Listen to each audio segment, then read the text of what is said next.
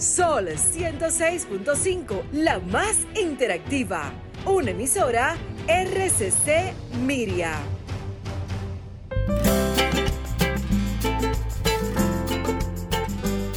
Preguntas y respuestas con altura y calidad. Entrevistas o compuestas en un paneo con personalidad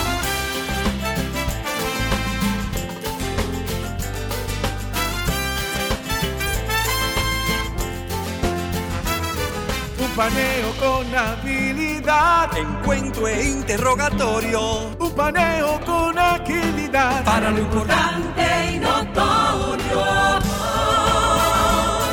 Un paneo sin recreo. Un paneo sin abucheo.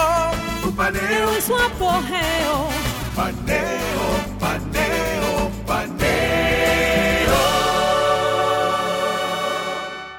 Saludos República Dominicana, soy José Eliseo Almanzar y eso es Paneo Semanal. Dando las gracias, como siempre, en primer lugar a Dios por permitirnos estar aquí con ustedes y a ustedes que nos conceden el siempre grato honor de escucharnos por esta Sol 106.5 FM, de vernos en YouTube, nuestro canal Paneo Semanal y en el canal de Sol 106.5 FM, así como también de seguirnos en nuestras redes sociales, Instagram, Facebook y Twitter. Paneo Semanal, saludando a mi querido compañero y hermano Luis José Polanco, que estamos de hoy los dos. Muy bien, Eliseo, muy buenos días a todos nuestros amables teleoyentes que nos dispensan el favor de su audiencia todos los sábados de 10 a 12 meridiano en este su programa Paneo Semanal. Así es, estamos vestidos de rosado, eh, celebrando eh, la feminidad que todos tenemos. Claro. Aunque los colores no necesariamente indican. ¿Quién fue, que dijo que rosado era de, mujer? No, no sabemos, no. El azul y el rosado, ahora el, amarillo. Y bueno, hay muchos compañeros de género que no usan ese, ese color. No, hombre, no. Hay que usar cualquier color. ¿Verdad? Claro. Eso lo ponemos, cada cual nos pone en su cabeza. Así es. Así que bueno, como siempre eh, hacemos un paneo por toda la geografía mundial, eh, nos queremos enfocar en Arabia Saudita. Arabia Saudita, eh, Turquía, el protagonista de una de las que pudieran ser una de las novelas de espionaje más interesantes Yamal Khashoggi. Khashoggi era un periodista eh, saudí, ¿verdad? De Arabia Saudita. Incluso de descendencia turca, porque su abuelo era turco.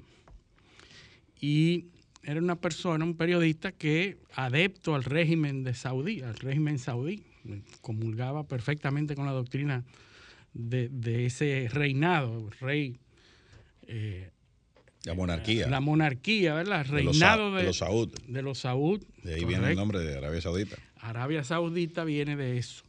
Ahora bien, este señor que en algún momento, 2000, 2004, fue asistente o, ayudante del embajador de Arabia Saudita en Londres, una persona que trabajaba para el reino y comulgaba perfectamente con la doctrina del reino. Este periodista eh, llega a ser miembro de la diplomacia saudí, llega a Saudí a dirigir el más importante medio de comunicación de, Saudí, de, Arabia Saudita.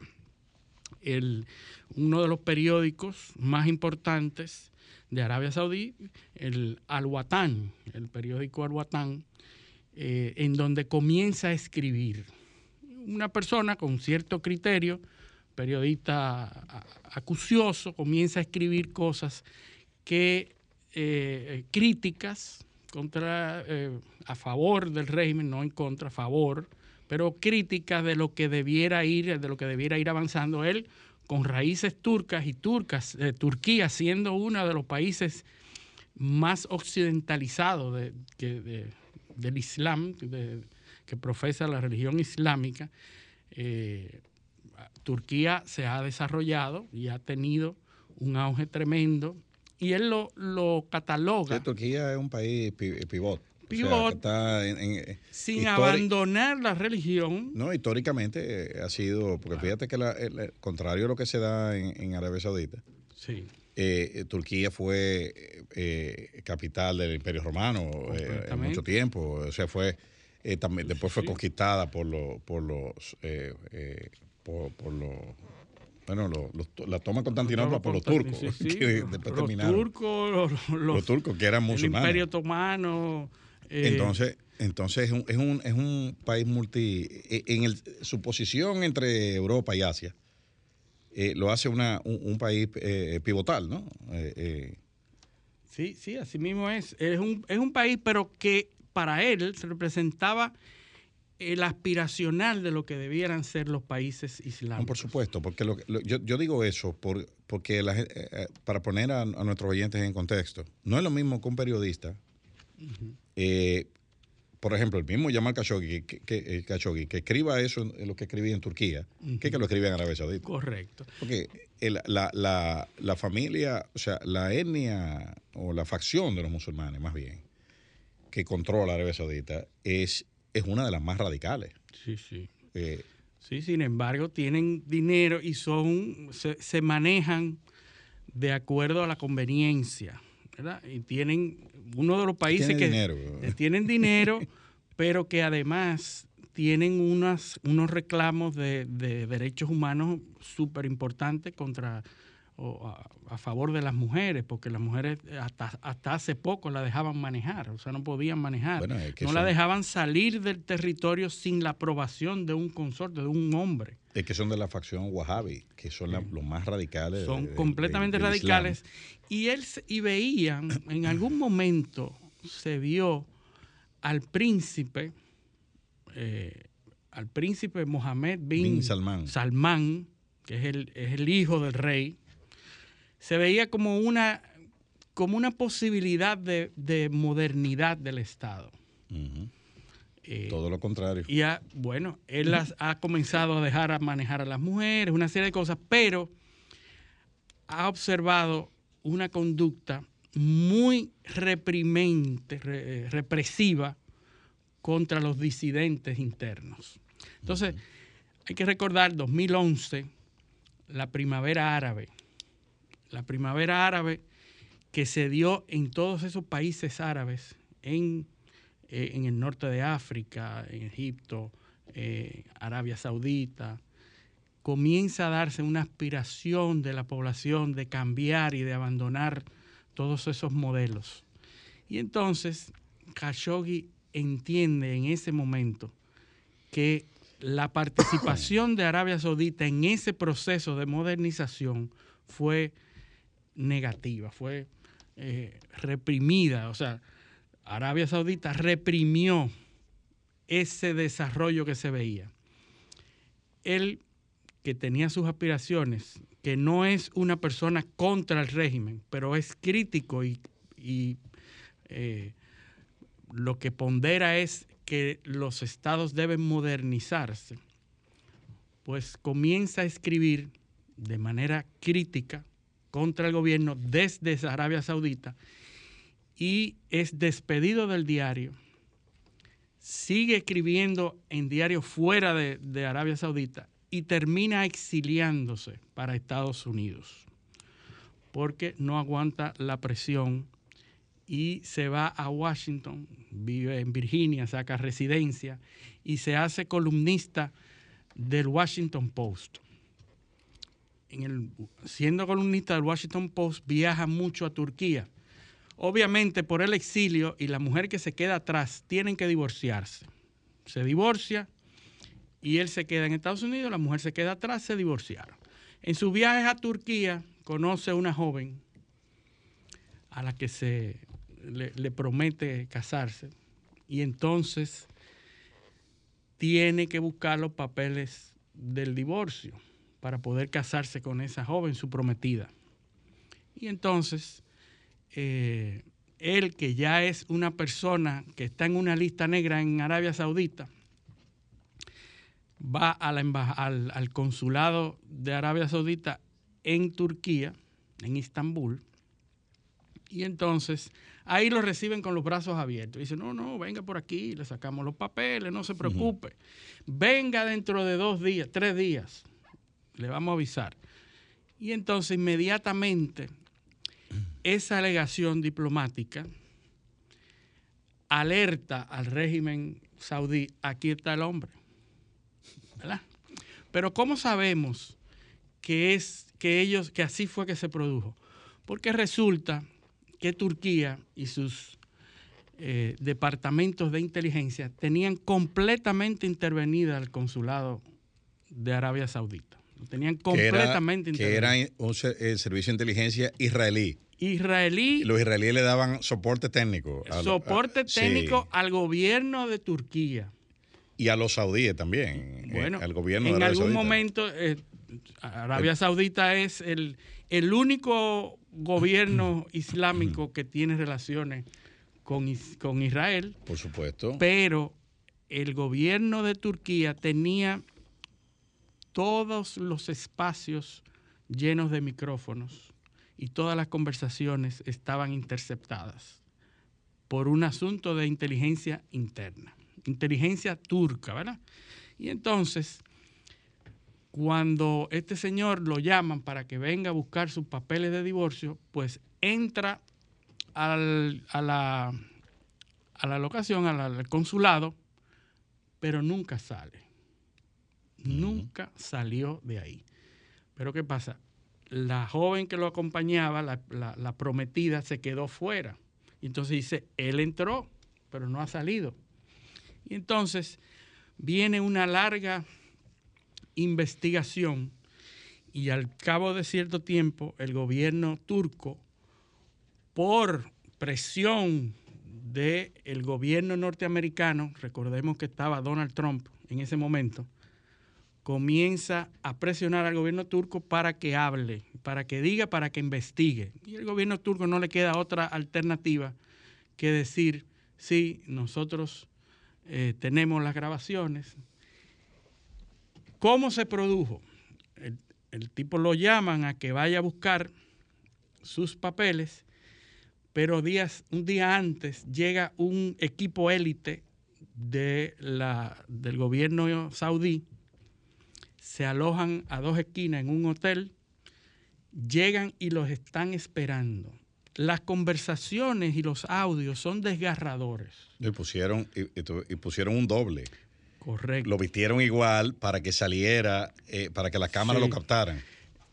lo que pasa es que ese doble podía haber eh, engañado a todo el mundo, menos a la prometida. Pero tú sabes por qué fue que se dieron cuenta de los videos, por los zapatos. Porque llevaron unos zapatos que no eran de la talla del doble. Pero y entonces tuvieron que ponerle otros zapatos. Y por eso se dieron cuenta que era otra Parece una película, Eliseo porque los audios del momento cuando lo están torturando para matarlo se oyen. Incluso horas antes están conversando de cómo van a picar el cuerpo, de cómo lo van a rebanar.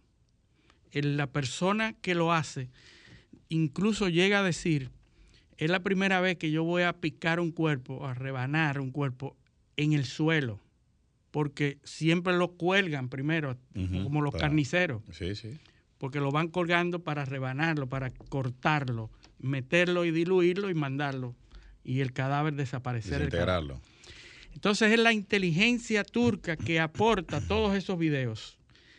Las personas, eh, el gobierno turco, bajo presión de Donald Trump, que habla de que del esclarecimiento y es bastante fuerte, fuerte con su aliado saudí, dice que hay que procesarlo. Las personas, todas fueron identificadas. Todos los que participaron ahí fueron identificados y fueron acogidos en, en Arabia Saudita. Cuatro de ellos, los principales que fueron identificados, fueron condenados a muerte pero después se le condonaron, se le computaron a 20, se la, se la dejaron a 20 años. Y hoy dice, dicen los testigos que están viviendo en una vida lujosa en Arabia Saudita. Era Casi- un cuerpo, Casi nada. Un cuerpo élite que tenía el príncipe Mohammed bin Salman, MBS, como lo conocen sus amigos. Entonces ese, ese cuerpo élite, en Francia agarraron a otro. Es decir, todas esas personas fueron procesadas. Lo que estaba por determinarse era la conexión que había entre ese cuerpo élite, las órdenes que se dieron y el príncipe. Entonces, eh, ante la falta de justicia, la prometida va a los Estados Unidos y el año, en el 2020, comienza un juicio, es decir, dos años después, un juicio en los Estados Unidos, un juicio civil en los Estados Unidos. En abril de este año comienza a celebrarse. En septiembre, el príncipe Mohammed bin Salman Que es el rey. es príncipe porque el rey sigue. El rey es el jefe del Estado. Pero en septiembre de este año fue nombrado primer ministro, que es el jefe de gobierno. de gobierno. Entonces ahí está el jefe del Estado, el rey, y el jefe de gobierno, que es el primer ministro, El rey es Abdalá. Abdalá. Exacto. Abdalá, eh, eh, Abdalá bin, Sal- Abdalá bin, bin, eh, ¿cómo es? Albabuso, algo así. Sí, Abdalá bin Abdulaziz. Abdulaziz. Ese. Entonces, ese señor en septiembre lo nombran primer ministro. Que, que perdón, el, el, el rey Abdalá, Abdalá bin Abdulaziz, nombró un viceheredero. Sí, De- o sea, por si a, a Mohammed bin Salman le pasa algo, sí. eh, eh, Para hay, que la transición. hay un, mantenga. hay un viceheredero y ese viceheredero es jefe de los servicios de inteligencia Sí, de- correcto. de los gobiernos es, del es una, es una Sí, sí, monarquía. Una, una Mo- monarquía. eh, eh, creo que se llama.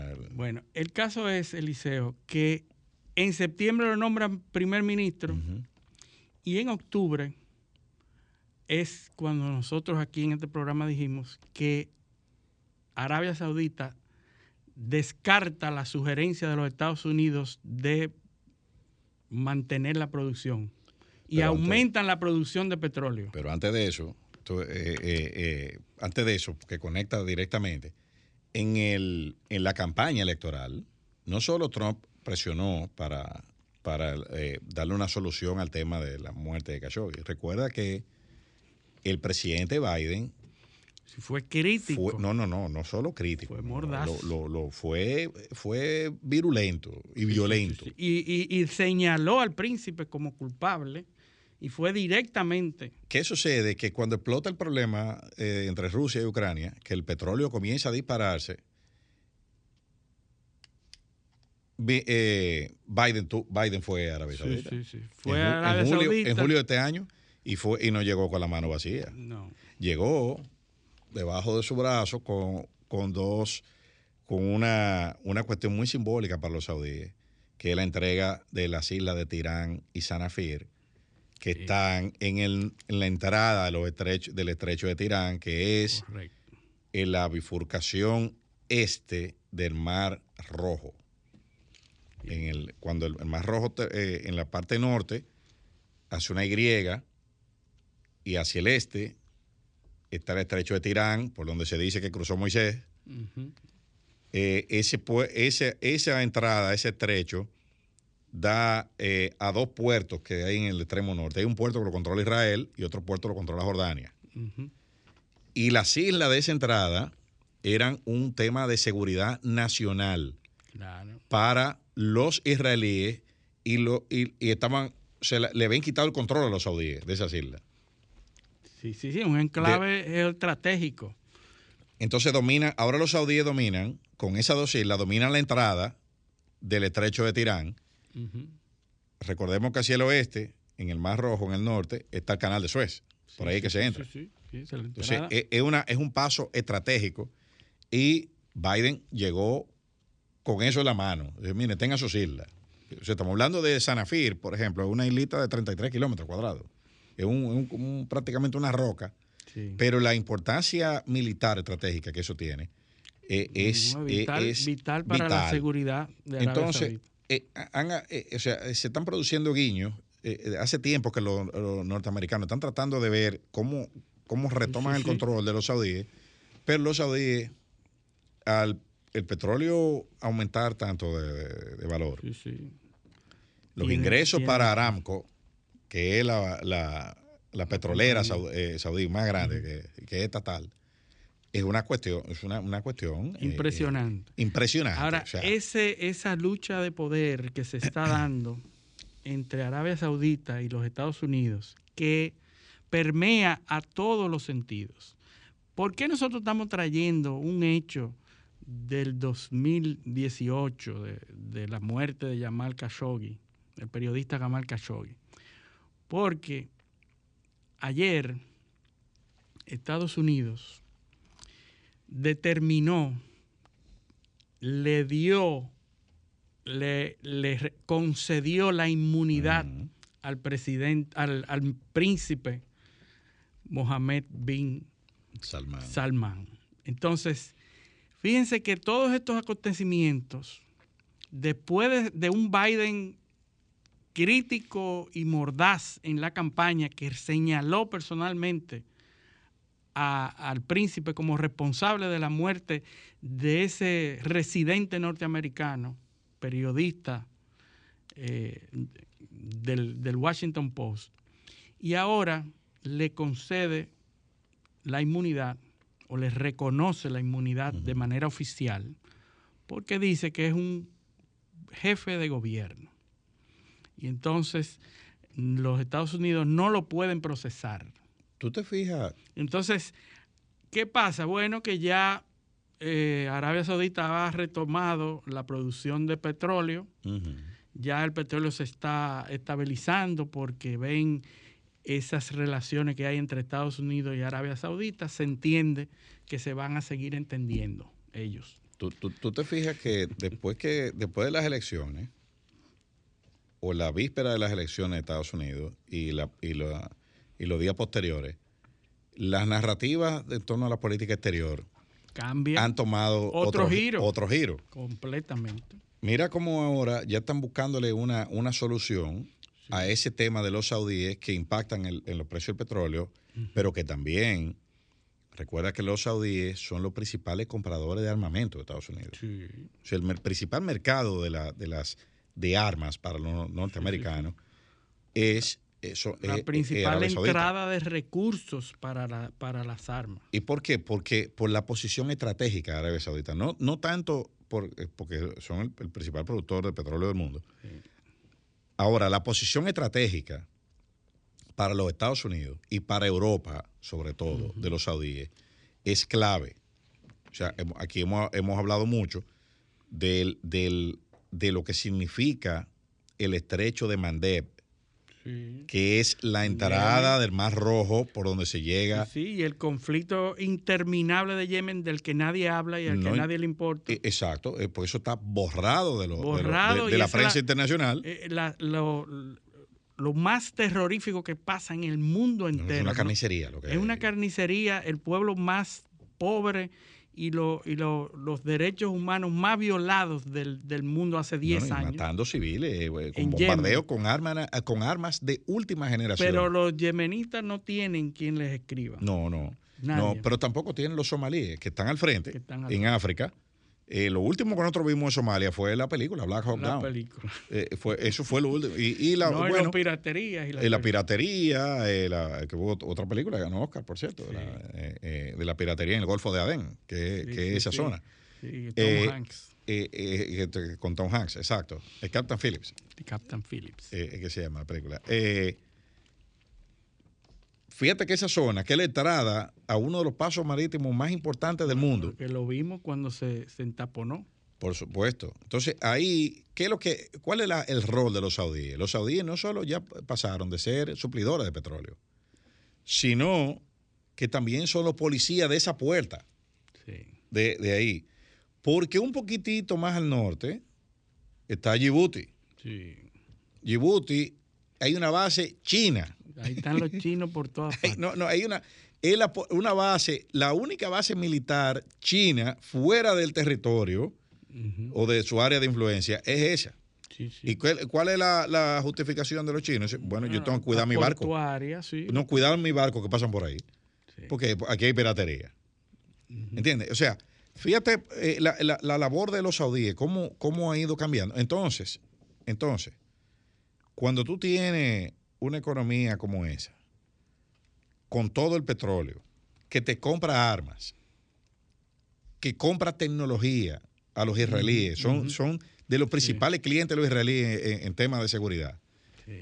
Son de los principales clientes de, muchísimas constructoras europeas, eh, por ejemplo, eh, Alstom, ah, Siemens, venden todos sus trenes de alta velocidad, eh, es ahí que lo venden. Por ejemplo, en España, Navantia, que una, son los artilleros militares españoles, le venden lancha, lancha patrullera, barco. O sea, tienen a todo el mundo. Y recordamos que el rey Juan Carlos, el rey emérito, eh, hacía negocios. Negocios personales. hacía negocios, no, no. Buscaba cosas ya, porque sus, amigos, sus amigos de Saudí, le decían los amigos. Exactamente, andan con su maletín eh, resolviendo. Eh, él y sus, y sus compañeras de turnos. Eh, exactamente, sí, sí, sí. Porque el hombre iba, iba ya a resolver cosas, pero eh, eh, era con el maletín. Sí. ¿Entiendes? O sea, es lo que te digo. La, la, en la diplomacia hay mucho doble discurso, mucha doble moral. Y no hay amigos ni enemigos, lo que hay son intereses. Intereses, sí. Y la, y la diferencia entre el Biden de campaña atacando directamente al príncipe Mohammed bin Salman y la diferencia ahora buscándole la vuelta y complaciéndolo en todo. la vuelta porque al mismo tiempo, ¿por qué es posible buscarle la vuelta a los saudíes ahora? Porque se la están buscando los rusos en Ucrania también. O sea, ahí hay una negociación que está bien avanzada aparentemente. Sí, sí, sí. Eh, Sin Ucrania. He oído muchos eh, técnicos, eh, muchos especialistas hablando de que pudiera, pudiera terminarse antes del recrudecimiento del invierno. Claro, claro. Eh, eh, eh, eso, pero es que están conectados todos los hechos, ¿eh? No, no, no, no te crees que es que están hablando con los saudíes por aquí para que ellos bajen la, producción de petróleo. ¿Por, qué los saudíes van a, van a aumentar, perdón, aumentar la producción de petróleo cuando se les cuesta dinero? Si va en contra ellos mismos. O sea, es porque hay un tema con Rusia y lo, eh, eh, con, con, con, el, Con, con, la solución del conflicto. Entonces, eh, cuando volvamos de la pausa, que tenemos que irnos ya, vamos a ver el cambio de discurso del ala militar norteamericana con respecto al tema de Ucrania. Recuerden el misil que cayó, los misiles que cayeron en Polonia. Así es, fue descartado casi inmediatamente. Lo que, lo, no, y lo que dice, lo que dice un informante de la OTAN y lo que dice el general Miley, que es el chief of staff, sobre las posibilidades militares de una victoria de Ucrania. ¿Qué dice él? Que es el, el Wally, el que sabe, el que, está en el terreno. Pero eso lo vamos a analizar cuando hablamos de la pausa. Esto es Paneo Semanal, no le cambien. Paneo, paneo, Continuamos en Paneo Semanal por esta Sol 106.5 FM. También en YouTube, nuestro canal Paneo Semanal, el canal de Sol 106.5, así como en nuestras redes sociales, Instagram, Facebook y Twitter, Paneo Semanal. Entonces, Luis, cuando nos fuimos a la pausa, dijimos que íbamos a hablar de lo que decía el general Miley. Sí, sí. Es el, que, el experto militar. El más alto jerarca militar norteamericano. Sí. Dice la probabilidad de una victoria militar definida como echar a patadas a los rusos de todo su territorio, incluido la parte que reclaman de Crimea, y, y, lo vuelven a citar entre, entre, entre eh, corchetes, la probabilidad de que eso ocurra en un momento más o menos próximo no es alta desde el punto de vista militar. No, no, o sea, lo está diciendo el principal aliado. Si el principal aliado de Ucrania está diciendo no van a ganar la guerra. Así es. ¿Entiendes? Entonces, conecta eso ahora. Eso lo dijo, eso lo dijo el general Mark Miley, Joint Commander Chief of Staff, comandante del Comando de Jefe de Estado Mayor. No, es, O sea, el, es el que sabe de eso. es el, el jefe militar. ¿Y qué dice él? ¿Qué dice él? Que, de, que eh, lo, que lo que se avisora es una solución política. Sí. ¿Sabe qué está pasando ahora? Más del 40% de la población de Ucrania no tiene electricidad. Sí, sí. Los rusos han destruido Los- todas las los redes últimos eléctricas. bombardeos que se, se esper- escenificaron en Ucrania ah, fueron masivos. O sea, tú dentro de un mes, Cientos de, de bombas cayeron sobre todos los objetivos de producción de energía. tú dentro de un mes, con amaneciendo a las 8 de la mañana, porque es el invierno por ahí, y oscureciendo a las 4 de la tarde. ¿Con cuántas horas de luz? Con, con, con eh, déjame ver, 8 horas de luz al día. No hay manera. Con el 40% de la red eléctrica abajo. Y con posibilidad de que aumente, pues los rusos eh, eh, van a seguir bombardeándolo. Sí. Entonces, por Que eso... se han retirado, pero los bombardeos han sido. No, porque dice, constantes. dice, dice Miley, ellos se retiraron, pero conservan la capacidad de, de- de ataque. Sí. Eh, hay- o sea, se retiraron, pero la guerra ha llegado a un punto estanco. Porque donde la frontera que se ha establecido, que es Río Sí. Dnipro, El río Níper. primero, primero, el cruce de ese río en la Segunda Guerra Mundial fue una cuestión. Eso es eh, eh, infranqueable. no, no, que fue. eh, Para cruzar ese río en la Segunda Guerra Mundial, en, la, en, la, en la campaña eh, eh, de Ucrania, fue, bueno, eso fue una, una operación eh, enorme que hubo que hacer ahí. Lo otro es que del lado este, donde están los rusos, no solo después del río, hay una zona de varios kilómetros cuadrados de pantano, en Sí. donde los blindados no pueden No avanzar. sí, o sea, un, una- un ataque armamento pesado es difícil. inútil. Inútil. Un ataque terrestre por ahí es improbable. Entonces, en el norte, que es el sitio donde, donde el río es más estrecho, está la central de Zaforilla, la central nuclear más grande de esa región, que la tienen los rusos. Entonces, si avanzan por ahí, la central va a quedar en medio del, del fuego cruzado y puede haber una, una, una desgracia eh, nuclear. No, terrible. Para que nadie ¿Entiendes? quiere. Entonces, entonces, por eso que te digo, aquí no hay, eh, nosotros no, no podemos presumir que Putin es un loco viejo. No, no. Él sabe muy bien lo que Eh. dice, porque incluso la prensa recoge hoy que el tipo, cuando se retiraron de Gerson, esa noticia la dio otro. Él, él nada más se presenta a la, a la prensa Claro, para dar la- la- claro. las noticias positivas. Pero que esa, esa retirada es una negociación, Luis. Sí. Es una negociación porque al otro día admitieron que hay contacto entre Rusia y Estados Y Unidos en negociaciones. Unidos, sí, sí. O sea, Sí. e- eso, todo eso es parte de un, de un juego de ajedrez. La frontera de ahí, y, y bueno, suerte que todo esto se queda grabado. Hoy, 19 de noviembre, entonces, vamos a ver si estamos equivocados o no. Sí, sí.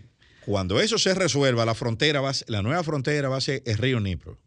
Sí, sí. Esa es la frontera. Esa es la negociación, aceptar esos territorios Claro. tomados y se detiene la guerra Va para a el bien venir- de la humanidad. Primero va a venir una, un- un- una especie de punto estanco en la guerra, de utilidades mínimas. Cada quien está tu quo, y manteniendo sus posiciones. un par de meses, cual. cada uno, ninguno, o sea, escaramuza, Sí, sí. pero cada quien con su Fíjate posición. que Ucrania está contenta de haber retomado Gerson. Claro, lo, Entonces está- lo está en están un vendiendo. momento de, de- de victoria. Claro, yo gané. Y el otro dice, yo gané porque me cogí todo el resto también. Eh, o sea, los dos ganaron ahora. Sí, sí. Y se logró en la G20 Ujú. producir un documento en donde todos condenaron la guerra, Claro, ¿Verdad? claro. incluyendo A los dos. a, a- a Xi. Jinping. No, y. Ucrania recibió una reprimenda También. esta semana eh, por el tema de, lo- de los misiles que cayeron en Polonia. Correcto. Eh, ya estaban invocando a la OTAN. Dijeron, no, espérate. eh, eso No tan es- rápido. eso- no, no, que no es así. Lo, el primero, que- lo pr- primero que dijo que no fue Polonia.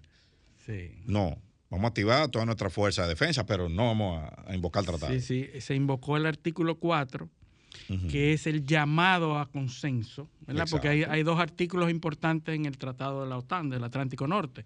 El artículo 4 es donde tú llamas a tus aliados para analizar una situación. Ujú. Y el artículo 5, que es donde tú declaras que el ataque a uno es un ataque a todos. Exactamente. Pero el 4 se activó y se pusieron en consenso para hacer un llamado a- al análisis, pero el 5 no.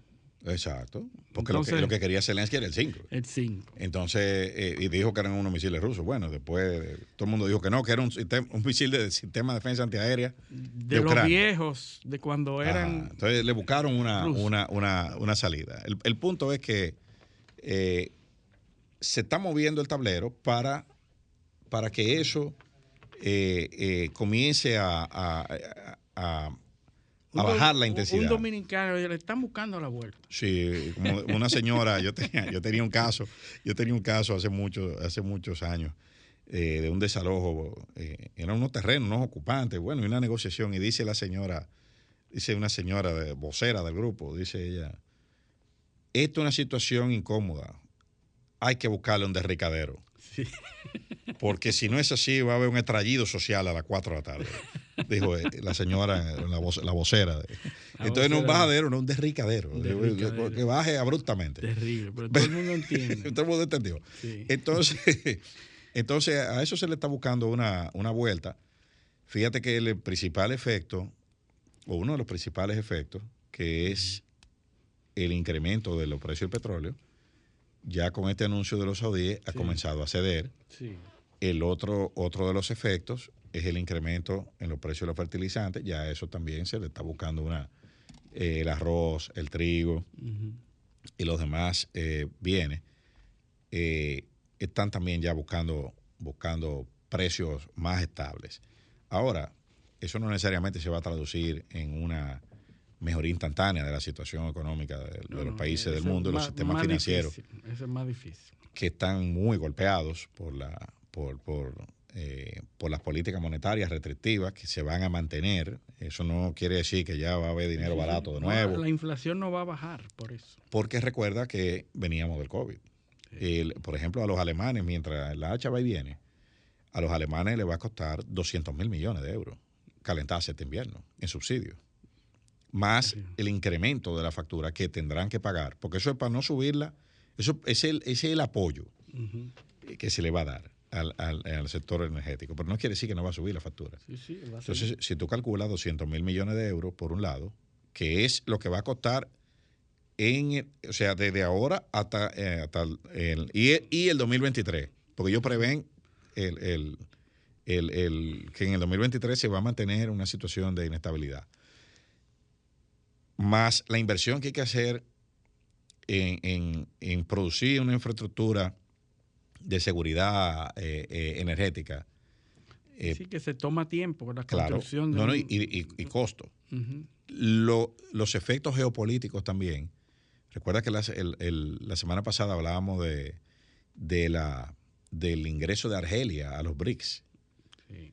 Eh, Argelia, como, como suplidor estratégico de gas de España, ya quiere ir a, a un bloque de países que tiene unas políticas, eh, eh, unos criterios diferentes o, o independientes, o más independientes. sí, más independiente, no se alinean fácilmente. Eh, los BRICS. exacto, pues están negociando como bloque. Eh. Los BRICS son Brasil, Rusia, India, China y Sudáfrica.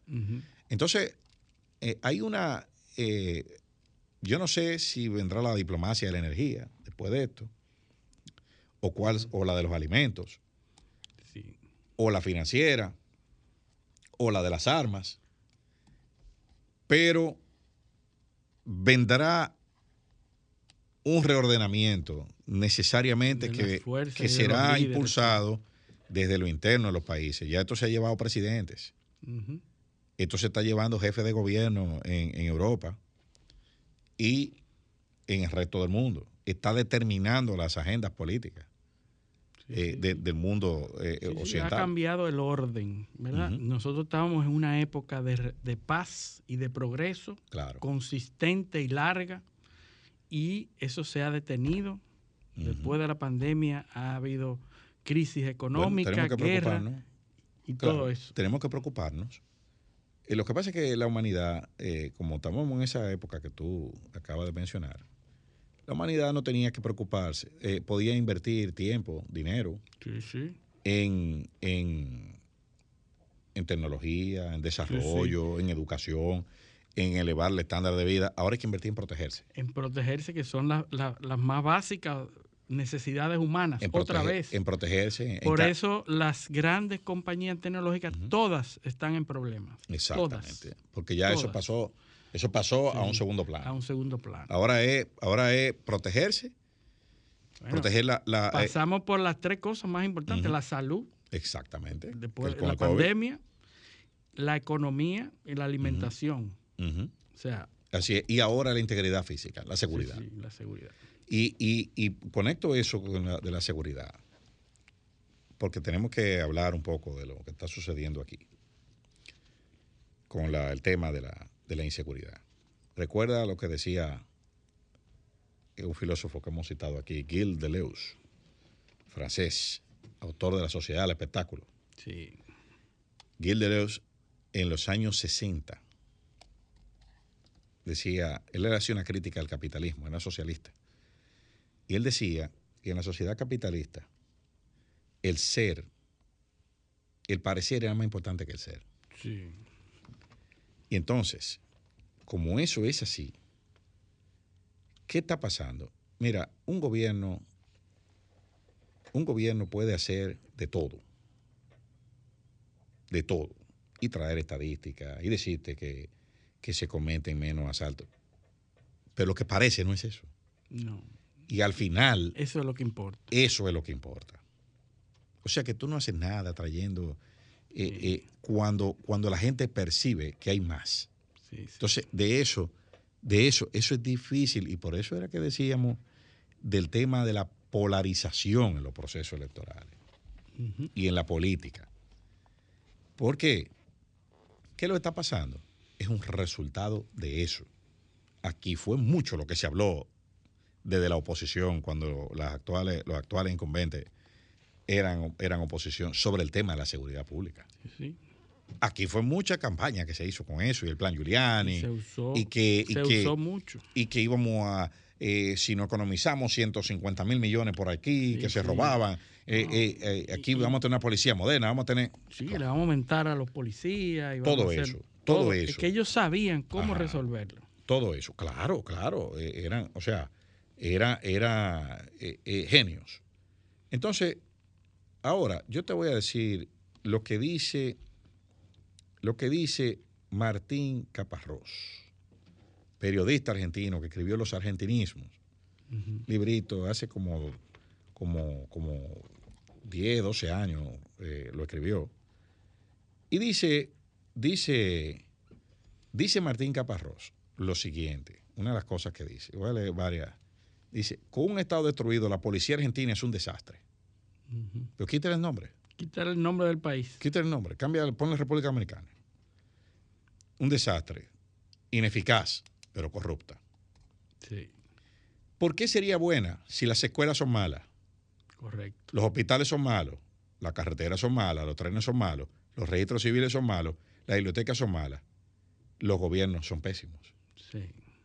¿Cómo haría un Estado malo débil, saqueado por sus propios administradores, para organizar una policía eficiente. No hay manera. No hay forma. No hay forma. ¿Cómo es, para empezar, una policía eficiente? ¿Qué es una policía eficiente? Sí. ¿Qué es una policía buena?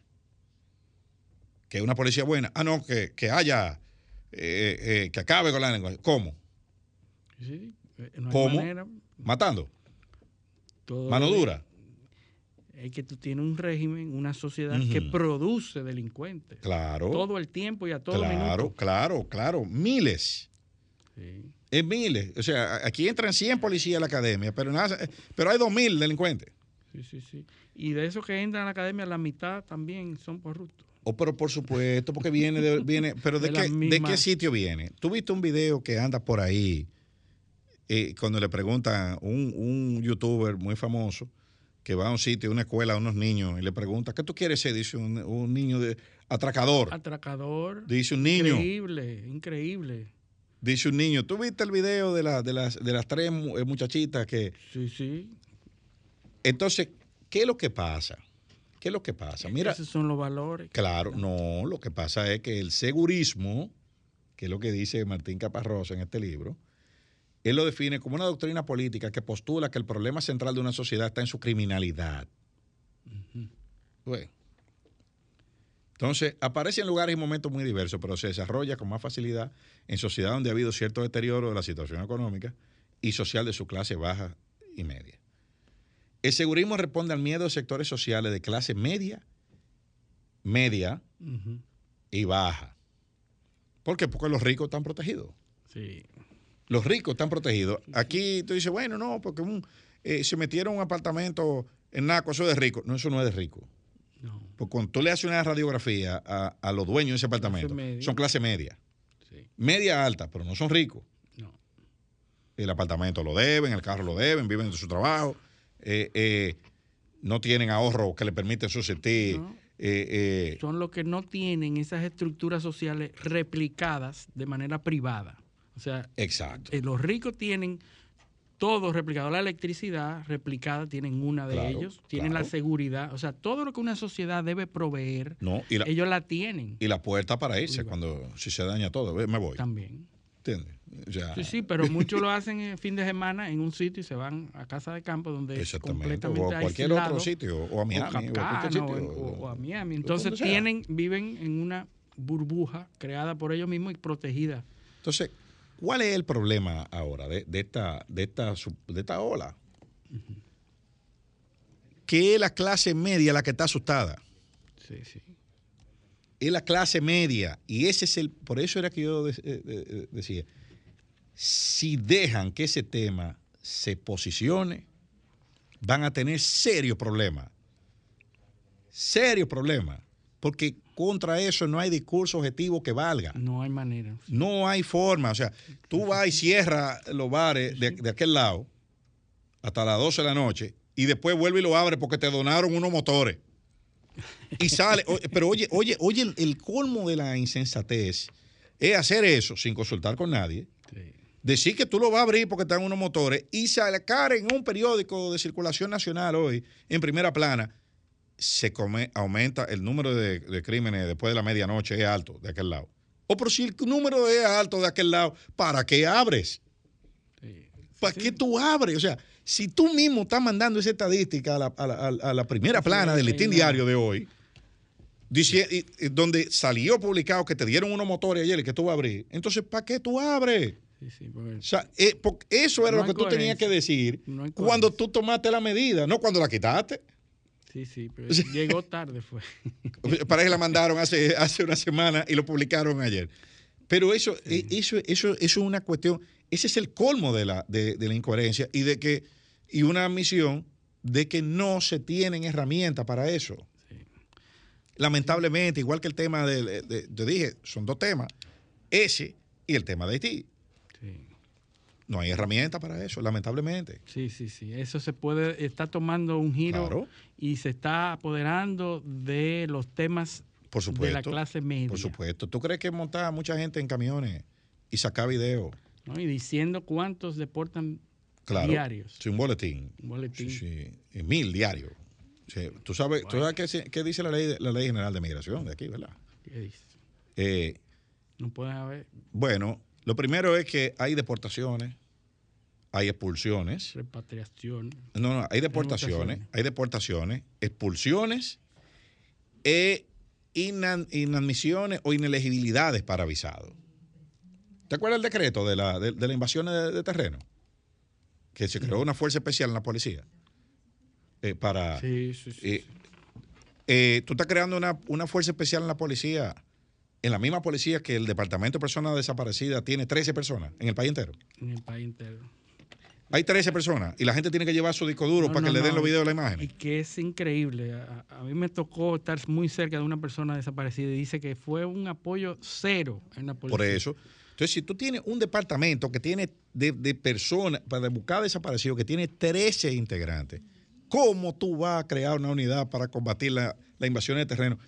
Que son una infracción de acción privada.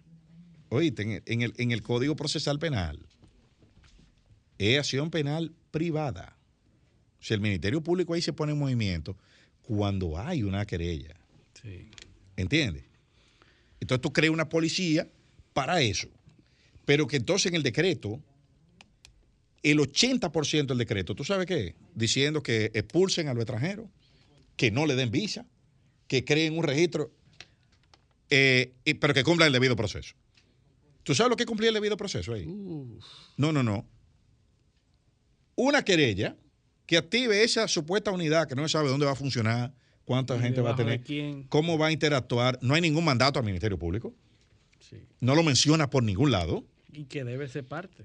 Pero ven acá, es que es, que, es de acción privada. O sea, es de acción privada. Tú, él, es directo.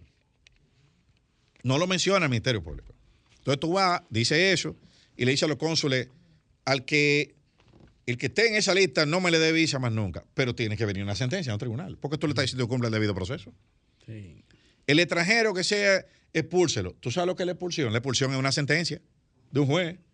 Eso no es de que no, que usted se va. La expulsión la ejecuta el ministro de Interior y Policía después de una orden judicial. La deportación la ejecuta migración. ¿Tú ves lo, diferente que es? Son dos figuras diferentes. que dice la ley. Claro, y la, tanto la deportación como la expulsión en la Ley General de Migración requieren la notificación por escrito a la persona de la, de la orden de, o de expulsión que tiene que ser motivada en una orden judicial. que no pueden ser masivos. Entonces, cuando usted agarra y le cae a patada a un, a un extranjero, preferiblemente haitiano, porque, preferiblemente no. Preferiblemente haitiano. Sí, porque, Probablemente, sí, porque no pasa. Porque, no, es. porque no pasa el test, el test de negrura eh, dominicano. Sí. Que eso es. yo, eh, tengo, yo tengo una amiga que la voy a recordar ahora porque dice ese dominicano porque tiene un brillito distinto. Sí, claro, claro.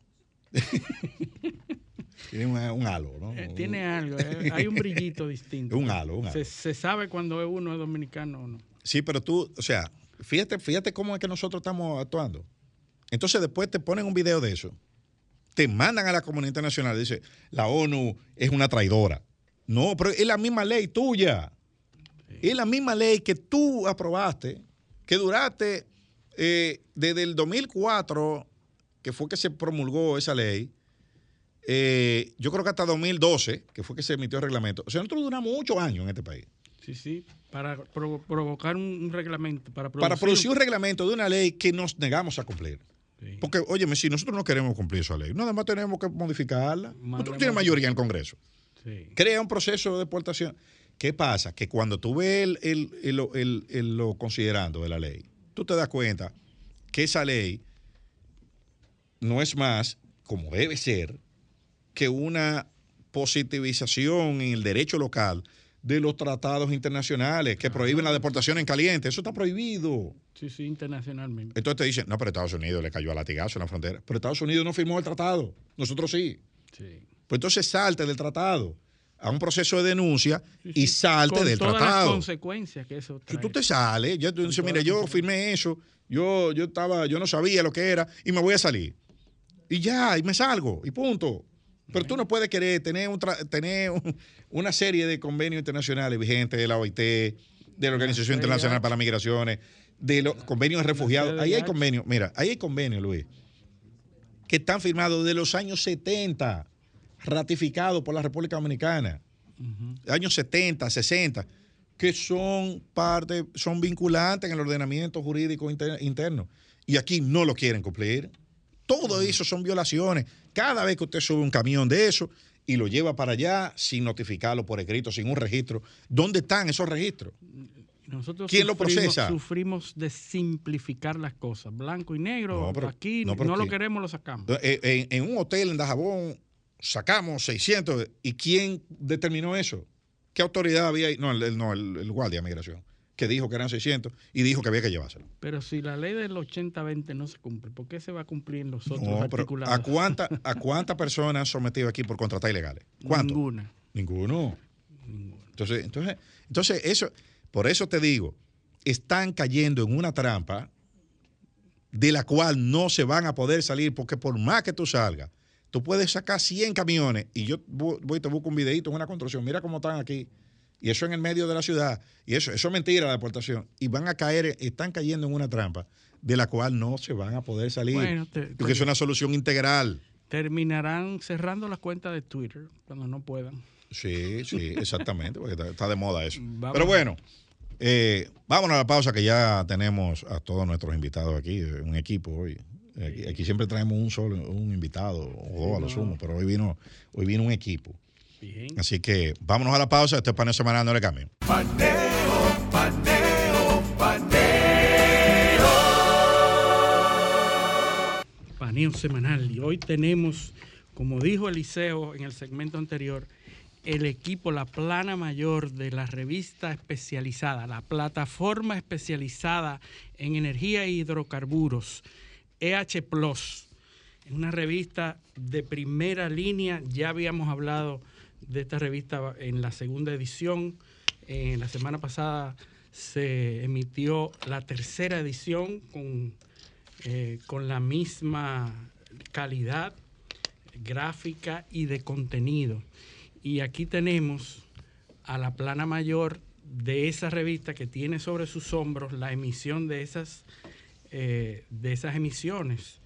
Tenemos a Idalia Cabrera como directora general, Elena Crespo, editora, Alcides Nova y Adriana, Jiménez. La, cuota de género aquí, Alcides está representando a nosotros. claro, claro, claro. Eh, aquí están. Muy equilibrado. Eh, yo quiero comenzar preguntándole a Idalia, la directora general. Gracias por la invitación. ¿eh? Primero agradecerles a ustedes por el espacio, por el tiempo, por permitirnos contar sobre este proyecto, por darnos la oportunidad. Gracias a los dos. Excelente, Elena, gracias eh, por aceptar la invitación de nosotros.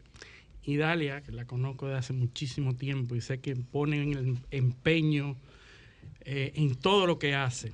Yo le quiero preguntar, ¿de dónde surge esta idea de crear una revista? De una plataforma de, especializada de energía e hidrocarburos. ¿De dónde nace ese proyecto, Idalia?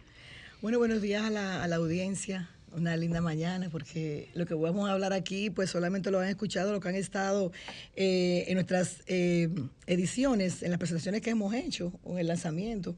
Es la primera entrevista realmente que estamos eh, compartiendo con todos donde aquí van a saber muchas cosas de cómo, cómo es EH Plus, cómo trabaja EH Plus, cómo está compuesto. Y es una linda mañana porque es una primera oportunidad para todos. Eh, bueno, gracias. ¿Cómo surge EH Plus? Bueno, eh, surge por la necesidad que identificamos de que el sector tenía que unirse no solamente unirse porque se juntan a veces en, aspectos sociales, como siempre se juntan los sectores, sino unirse en cuanto a, lo, a qué quieren hacer y cómo vamos a lograrlo juntos. Como abogada que soy, pues empecé a trabajar hace mucho en el sector de la, ley, pero por el tema de la ley de, hidrocarburos. Y una cosa pues nos llevó a la otra. Nos fuimos también involucrando en el tema de energía por la ley y ahí identificamos este nicho y entonces empezamos a darle vuelta. 15 eh, años en, la cabeza estaba este proyecto y cuando tuvimos la oportunidad y aparecieron personas que, entienden que era necesario, pues lo arrancamos y empezó el proyecto a tomar forma. Excelente. ¿Y cómo, ya quizá Elena me dice, cómo lograron aunar este equipo? O sea, ¿de dónde surge cómo eligen los cazatalentos, los cazatalentos para lograr, señores, el contenido.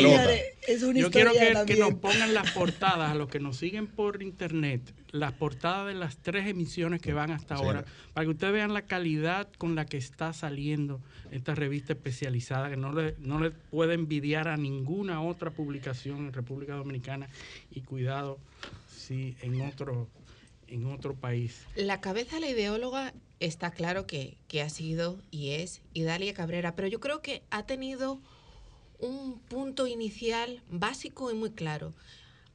Ella ha sabido contextualizar bien eh, el momento, la realidad del país, la necesidad que había. Eh, que en el mercado editorial y en las plataformas de información no había un medio especializado en energía ni en hidrocarburos, ha identificado un nicho de valor y también ha sabido identificar a esas personas que tenían que formar parte de su equipo, tenían que ser periodistas, tenían que tener una formación previa en el mercado editorial y más aún, tenían que tener experiencia en, estos sectores, como el caso de, de Alcides. Y en el caso de mi compañera Adriana, una experiencia sobrada y dilatada en el mercado editorial de revistas. Así que ella ha tenido inicialmente esa visión, pero luego ha sabido orientar y reforzar esa idea con un equipo sobradamente preparado y gracias a esa visión afortunadamente pues podemos tener estos tres números que como decías son de mucha calidad. Bueno, a mí, a mí la verdad que yo lo felicito a todos porque es un, es un, es un, trabajo de calidad. Eh, la presentación es eh, eh, 1A. Eh, yo diría que es lo mejor que se está haciendo aquí, de lo que yo he visto. Gracias. Eh, así que los lo felicito, ¿verdad? Y el contenido también, la, los, artículos que trae, las entrevistas, pues son, son eh, uno a. Así que yo, yo entiendo que, este esfuerzo ha valido la pena, pero explíquenos un poquito, ¿cómo es que sale trimestral? Eh, cuál es la, frecuencia de publicación, si hay una, si hay una plataforma digital. Por supuesto. Estamos trimestralmente porque la verdad el, el abordaje y la investigación de estos temas los desarrollamos a profundidad. Nosotros buscamos los actores reales, los protagonistas, y eso toma tiempo. Es decir, eh, todos que, venimos de, del trabajo del periodismo desde diferentes escenarios, sabemos que la inmediatez a veces roba un poco la profundidad.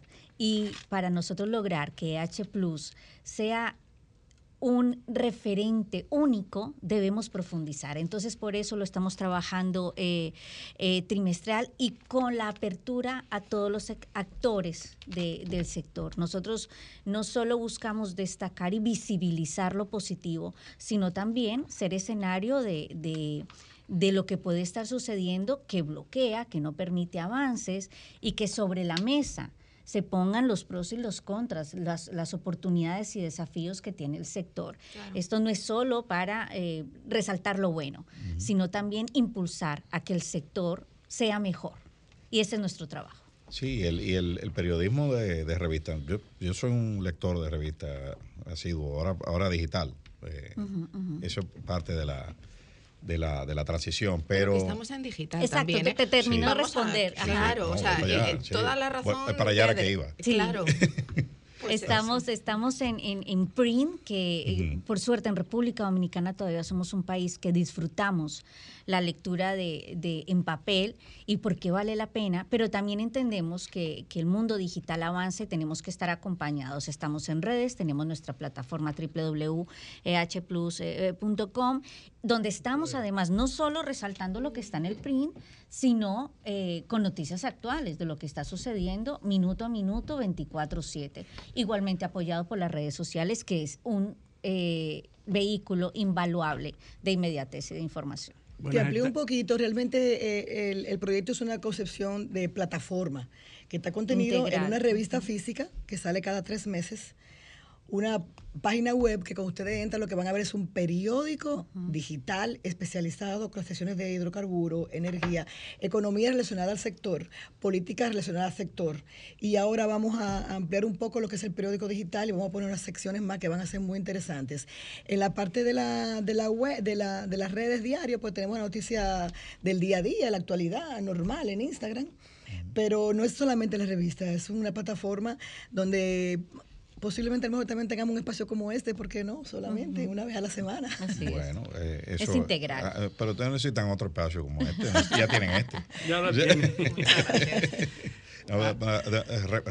replicando lo que ya lo que ya existe.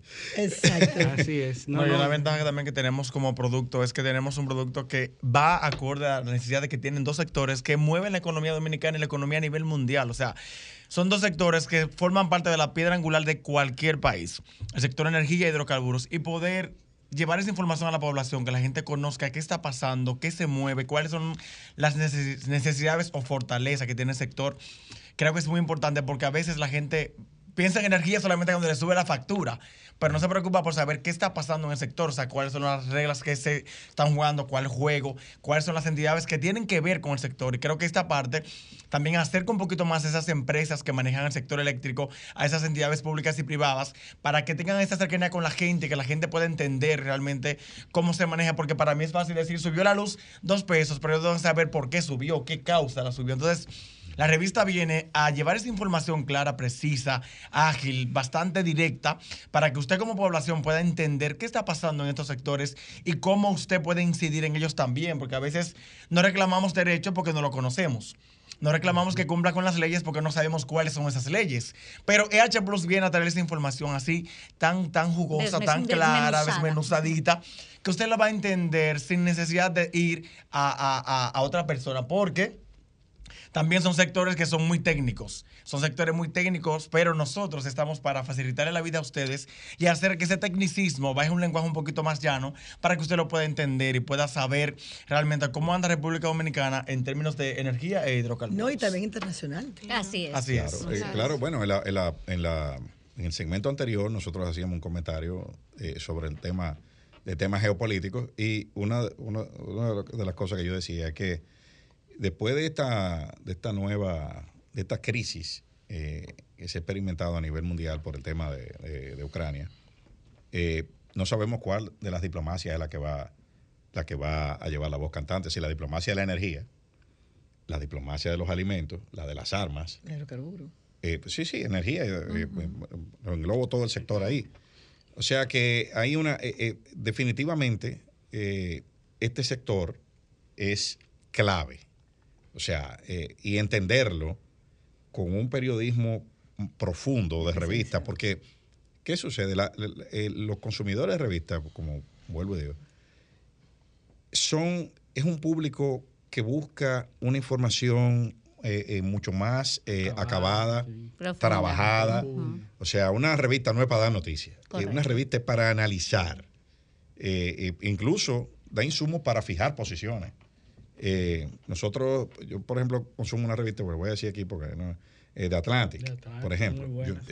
para mí es una de, las mejores publicaciones eh, que hay en el mercado. Sale mensual, pero ahí o sea, son artículos de... Y, esta, la, creación de opinión más importante en el mundo se hace a través de revistas. Exacto. esta revista me, se me parece mucho en el, en el, en el subsector a lo que es una cualquier publicación de, esa, de esa categoría. Yo estoy muy de acuerdo contigo. Además, precisamente hemos aprovechado este contexto internacional. De qué manera la pospandemia y de qué manera esta situación geopolítica con el conflicto de Ucrania y Rusia con las elecciones ahora de Estados Unidos, también el momento político que atraviesa China cómo nos va a impactar a República Dominicana cuando no somos productores de, petróleo. Eh, es interesante, tampoco, claro. Eh, analizar de qué manera y de qué consecuencias tiene para, para esos dos sectores y acercar, como bien decía Alcides, a la población ese entendimiento, porque realmente hay muchas partes, muchos conceptos que, que no se entienden a priori y que hace falta acercarlos y asimilarlos para que a la gente a la gente le lleguen y lo que planteamos en la revista es tener tanto un enfoque internacional que nos dé ese panorama macro y luego hablar directamente con los actores locales para que nos acerquen a esa realidad del país. Y, dar y, sobre todo darle al público las herramientas para interrelacionar las cosas. Así es. Porque la inmediatez de la información ha, ha hecho que hayamos perdido la transversalidad, o sea, de, conectar un punto con otro, el, famoso efecto mariposa, eh, el aleteo de la mariposa eh, en, millones de kilómetros de aquí eh, afecta aquí. O sea, y este tipo de publicaciones, esa es la, una de las de las, eh, diría, ventajas que tiene, ¿no? que eh, permite al público, como decía Alcides, por ejemplo, la, la, gente lee la factura eléctrica, pero no... No comprende lo, que, está pasando detrás. No entiende. Probablemente la factura no está hecha para que tú la entiendas, porque si la entiendes te va a deprimir. No, pero es que hasta, una, hasta, una, información eh, gubernamental que el, que el pueblo entienda que no a favor, pues ahí la puede entender, porque ese sector especializado. Cuando usted quiere saber qué está pasando, usted solamente va a H Plus. No, y Entonces ahí, ahí tú te vas a enterar de qué está pasando, ahí te analizamos por qué está pasando. Eso ya es en el día a día, pero en la revista cuando hacemos un reportaje lo hacemos muy, muy respetuosamente porque respetamos a nuestros lectores. Y lo que, lo que se pone aquí son fuentes oficiales, son trabajo periodístico, periodístico precioso porque el periodista disfruta cuando, cuando elige un tema y lo desarrolla y, y cuando consigue todos los actores como que wow, o sea, estoy llevando la información eh, real. Entonces eso es mucha satisfacción para nosotros que el, que el país entienda que cuando quiera saber de ese tema específico, vaya a H Plus. No espere que en otro canal, la sección de economía o la sección de política, ponga un poquito de energía. Lo cuenten en 30 segundos. Claro. Aquí estamos especializados. Claro, no, y algo, algo, algo, que debemos resaltar en este contexto también es que en apenas un año que tenemos ya como proyecto, hemos incidido en que muchas políticas públicas cambien. De hecho, uh -huh. más adelante van a haber algunos reglamentos, sector eléctrico, algunas cosas del sector hidrocarburos, que van a cambiar en base a un reportaje que hicimos en H Plus, en base a un trabajo que presentó la realidad tanto desde el sector como lo percibe la población. Y eso, eso es satisfactorio porque estamos viendo que nuestro trabajo como medio especializado en un sector tan importante está rindiendo frutos. Estamos sirviendo para que los altos mandos, quienes toman decisiones en el país, comprendan o conozcan cuáles son las realidades de sus sectores. Porque a veces, aunque yo sea empresa que maneje información sobre un sector, si yo no tengo una buena sinergia con otras empresas que también manejan el tema, no voy a saber qué realmente se necesita, cuáles son mis debilidades, qué debo fortalecer o qué debo añadir para que el sector sea aún más robusto. Entonces, la revista ha venido a, formar a, aportar esa información para que los actores que toman decisiones en el país puedan ver realmente cuáles son las carencias, qué debe fortalecerse, qué debe cambiarse, para que tengamos un sector eléctrico de hidrocarburos acorde a la realidad que vive el mundo. Porque no podemos quedarnos atrás, tenemos que estar siempre a la vanguardia de otros países que también cabe resaltar que República Dominicana en esos temas ha ha realizado un avance mucho mayor en comparación con otros países de Latinoamérica. Explícame un poquito eso, porque nosotros tenemos, sabes que nosotros tenemos un, un autoninguneo social Sí, eh, sí, eh, sí, en la este verdad que país. sí. Nosotros creemos que estamos, que somos los, los que Eso- estamos. eso es allá que Eso funciona. es allá, aquí no funciona. porque, eh, para, una cosa esto es un país, para otra es una isla y para otra es un planeta. O sea, que Correcto. donde se hacen las cosas de la, únicamente eh, de una manera especial. Entonces, Mira, ¿cómo, cómo tú? lo que tú decías, y perdona que, que me Sí. adelante, eh, Alcides, mencionamos hace un momento, eh, República Dominicana no tiene yacimientos de gas, no eh, eh, hacemos eh, explotación del petróleo, pero si la población supiera los grandes trabajos e inversiones que se están haciendo en energía renovable y el compromiso que tiene el país, no solo con las, eh, eh, eh, valga la redundancia, compromisos internacionales, con los acuerdos de París, con los eh, objetivos de- del desarrollo sostenible 2030, lo que aquí está pasando en términos de energía renovable es grandísimo, interesantísimo. Y los cambios que va a ver el país poco a poco, que el impacto va a ser reducción de costos, eficiencia, eh, mejoras al 100%, son grandísimos. Y esto lo estamos viendo en la revista. Y, y- mi compañero Aristides no me deja mentir porque es un apasionado no, de ese No, tema. añadiendo esa parte, yo, por ejemplo, yo hice un diplomado con OLADE, que es la Organización Norteamericana de la Energía. Y estamos reunidos periodistas de 120 periodistas de Latinoamérica. eh, de los cuales yo quedé entre los 20 que fueron, mejor- o sea, sacaron mejor calificación y fuimos, fuimos a un taller un poco más directo. Y a nosotros nos comparan con países como Chile. Todo el que ha leído sabe que Chile es un país Claro. que es un ejemplo en términos de Una energía renovable por todo el crecimiento que ha registrado este tipo de energía en este país. Y nosotros somos, básicamente, comparados con un país que tiene un potencial eléctrico terrible, pero más que eso, República Dominicana encabeza las listas de muchos países de, de Latinoamérica con mejor potencial de, de energía renovable. Eh, La capacidad solar de nosotros es increíble. Y la gente no conoce esa parte. Somos el cuarto país de Latinoamérica con mayor cantidad de vehículos eléctricos. Y la gente no conoce esa parte. el cuarto. El El, cuarto. cuarto. O sea, estamos hablando de que En un país de 10 millones Claro, de es habitantes. lo que digo, o sea, me sorprende. y la- somos la un país que apenas está en desarrollo y tiene una capacidad de producción de energía renovable bastante amplia. Y eso ha hecho, obviamente, que las- los inversionistas de otros países nos vean como atractivo al momento de querer invertir en República Dominicana. Entonces, en H Plus hemos llevado esta información para que la gente la conozca y que los mismos actores del sector también conozcan la magnitud del trabajo que están realizando. No, y, porque y- a veces. y ampliar el espectro de la discusión, porque la gente, eh, electricidad factura. Sí. O sea, es, lo que, o, renovable. ¿En cuánto me va a bajar? es, que, es que esto hay que verlo de un punto de vista eh, más profundo y, más general y eso es lo que aporta eh, eh, esta publicación. Crear, crear opinión. Uno de nuestros articulistas de este número, Henry Gebran, él pues pone sobre el tapete el hecho de, los subsidios, el haberlos mantenido o no. Y hablando con él, pues de, la interrogación que se le planteaba, si era acertado o no, finalmente nos dijo sí, ha sido lo mejor que ha ocurrido el, el que se haya podido mantener esos subsidios durante este año y posiblemente teniendo en cuenta la desaceleración de la economía para el 2023, pues sería lo más conveniente también. Así que además de información, crear opinión. Uno de los trabajos también que planteamos en este número es eh, los proyectos de ley pendientes de aprobación en las cámaras.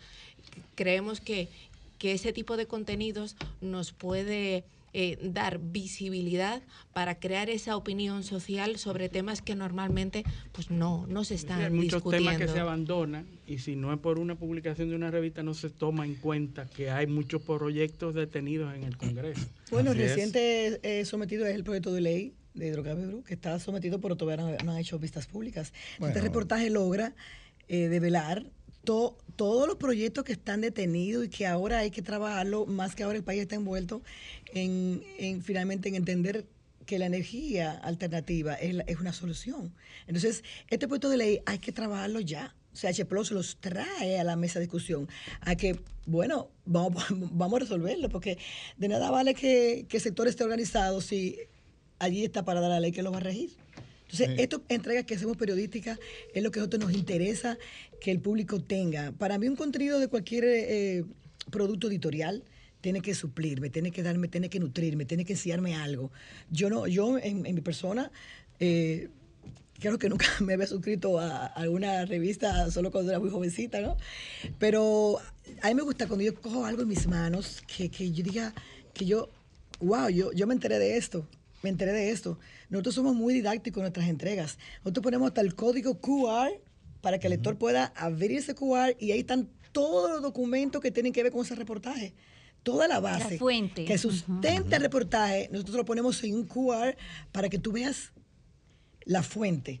O sea, de verdad que estamos muy... muy... No, y, la, sensación, o sea, el, de, para manejarla con las manos, o sea, es y el formato, el tamaño, página grande. Cada día está muy bien, muy bien Es como volver a, lo que estábamos acostumbrados realmente, porque como lo decíamos en un principio, eh, para nadie es secreto que, que las, eh, eh, el print, las ediciones impresas, pues están pasando a un segundo, a un segundo lado, pero esta revista nos, nos regresa al disfrutar, pasar página, no solo por la calidad de, del papel, sino porque de verdad mm, es, esa de, como, como decirlo, llevarlo a lo más mínimo eh, eh, y desmenuzarlo pues genera una pasión riquísima para los que leer, nos gusta letra, leer. Letra grande, espacio sí, limpio. Sí, sí, para los que nos gusta eh, leer. Está muy, muy, muy, bien, muy bien pensado. Y enfoque moderno. Y enfoque moderno, completo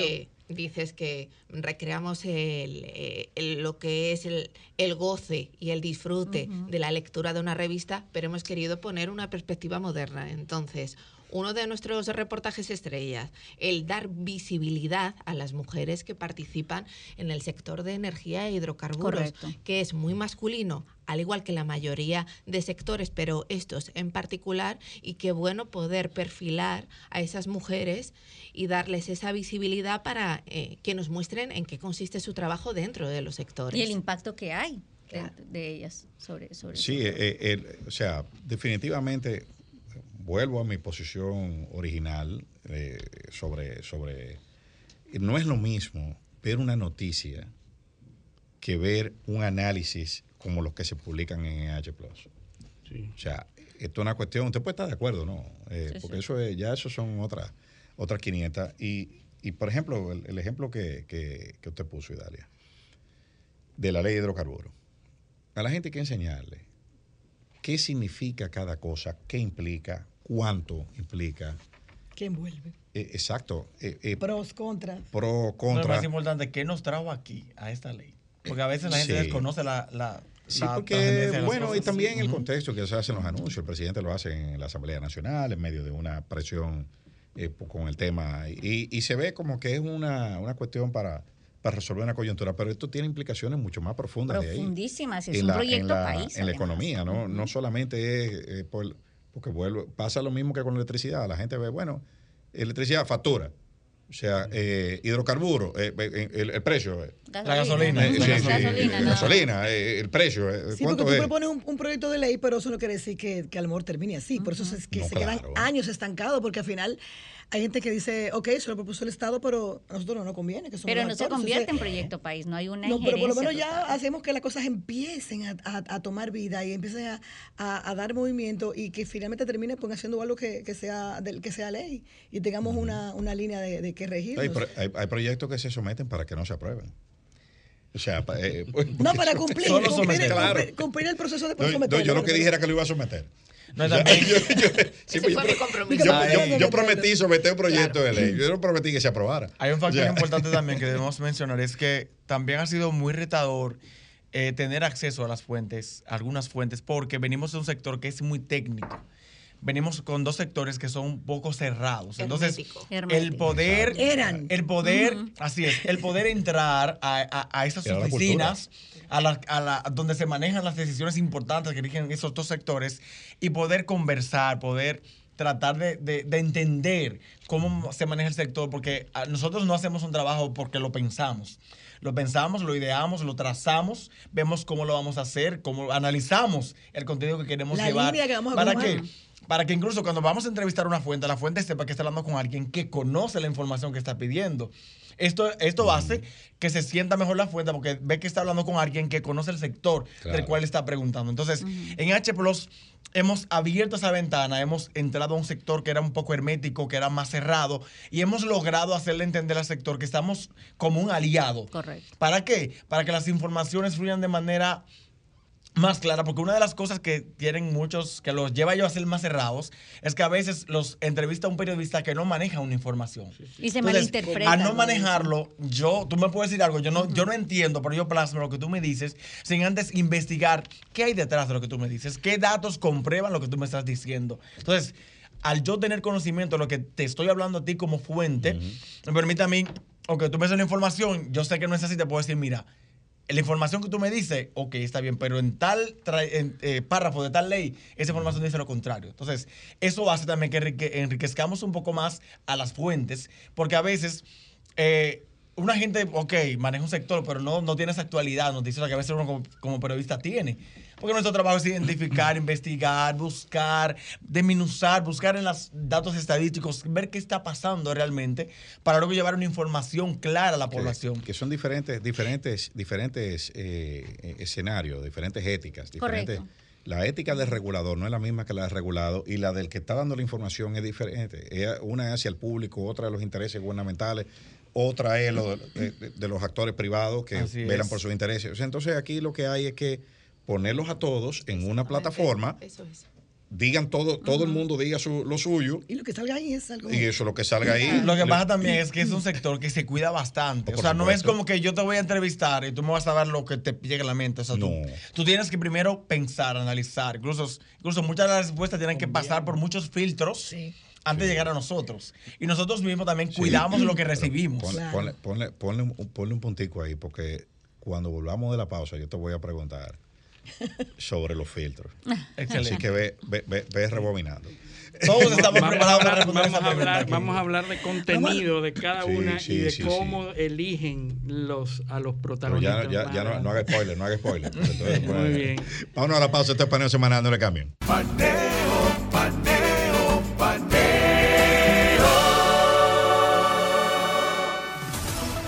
Sol 106.5, una estación del grupo RCC Miria.